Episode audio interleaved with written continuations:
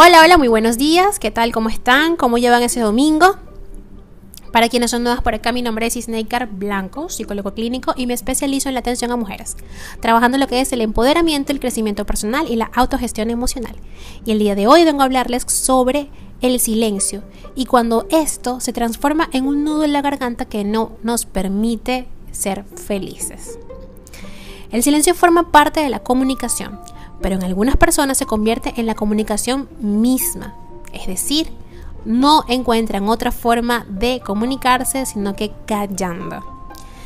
Sí, es contradictorio, pero igual también es una forma, ¿ok? Algunas veces esto obedece a la represión y por eso callar no es una decisión, sino un nudo en la garganta que no logra deshacerse.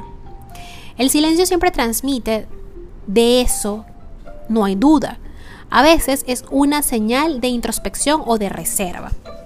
Otras veces se trata de una decisión comunicativa. Callarse porque no hay lugar para las palabras en determinadas circunstancias. También están esos silencios duros y profundos que representan una dificultad para expresar lo que uno siente. De este modo, el silencio es tanto una forma de decir como una forma o como una ruptura, mejor dicho, de la comunicación. Algunas veces esa necesidad u obligación de callar puede llegar a ser dolorosa. Es como un nudo en la garganta que no se desata porque algo falta o algo sobra. De hecho, es posible que la dificultad esté en que no está claro lo que se quiere decir.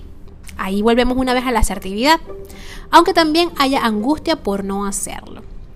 Muchas veces se asocia el silencio de forma automática con la introversión, pero no siempre lo uno es efecto de lo otro. En algunas ocasiones lo que hay no es la voluntad de callar por temperamento, sino la dificultad para expresar. En otras palabras, hay algo que decir, pero también un obstáculo para hacerlo. Por allí eh, hay una cita de Alan Moore, ¿ok? Eh, la película B de Vendetta, no sé si la han visto, ¿ok? Y dice así, el ruido es relativo, e al silencio que le procede. Cuanto más absoluto es el silencio, más espantoso es el trueno. El silencio y la comunicación siempre están referidos a otro o a otros. Es decir, que allí donde se calla o se habla también hay un vínculo social y quizás afectivo. Lo que hace que fluya la comunicación o ésta se represe en un momento dado es tanto la percepción que se tiene de ese vínculo como las características de esa relación. Las palabras influyen espontáneamente allí donde hay un vínculo horizontal y de calidad. Existe confianza mutua y la comunicación es bienvenida. Existe la convicción implícita de que hay derecho a decir y que también hay disposición a la escucha, en alguna medida. En esas condiciones, una persona no ahoga lo que tiene para decir. Es posible que posponga su mensaje o que lo module pero siempre termina manifestándolo. Y si no lo hace, de todos modos, eso obedece a una decisión libre y consciente.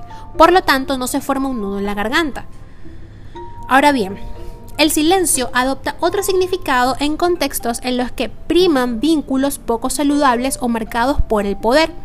Si una persona sabe que todo lo que diga será usado en su contra, puede llegar a la conclusión de que callar es el medio para evitar dificultades.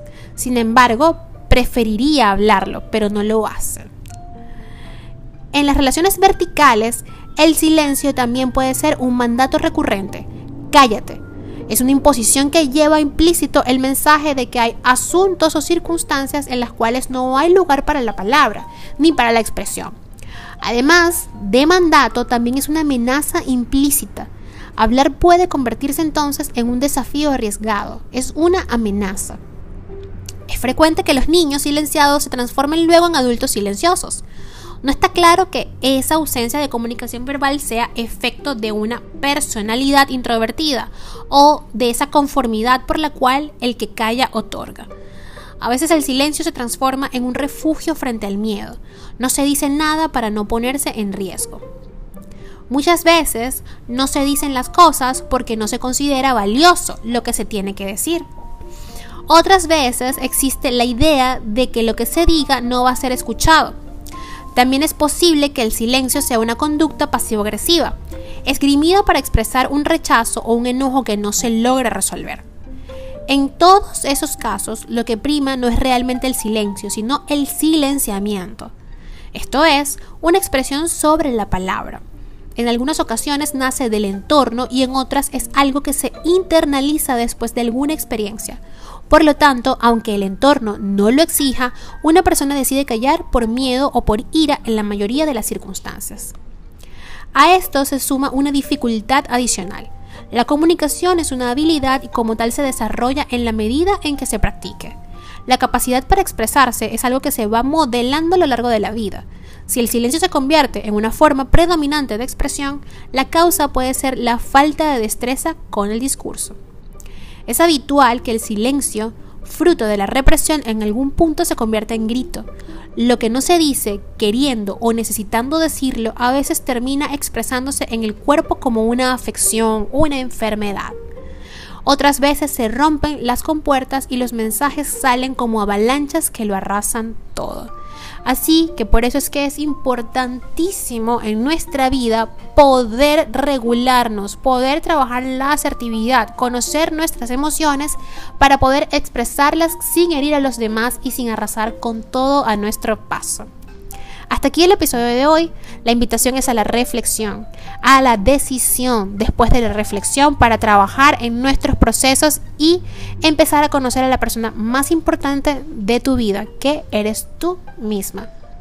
Espero que tengan un feliz domingo, que disfruten en compañía de sus familiares o en compañía de sí misma y hasta un próximo episodio.